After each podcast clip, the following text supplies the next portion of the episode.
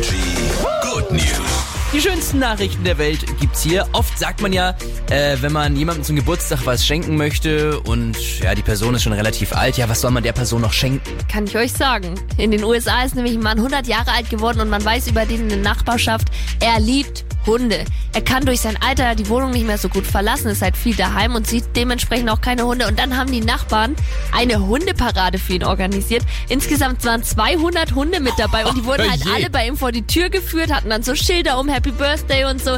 Süß ist es. Achtung, jetzt, äh, du wirst gleich wieder begeistert sein, weil jetzt kommt Filmwissen. Man hätte ja auch 101 Hund nehmen können und hätte Dalmatiner nehmen können, weil dann wäre es ja wie im Film gewesen. Hast du den Film gesehen? Nein. Das ist so Wirklich nicht. traurig mit dir. Wirklich nicht. So, hier ist Energy. Guten Morgen.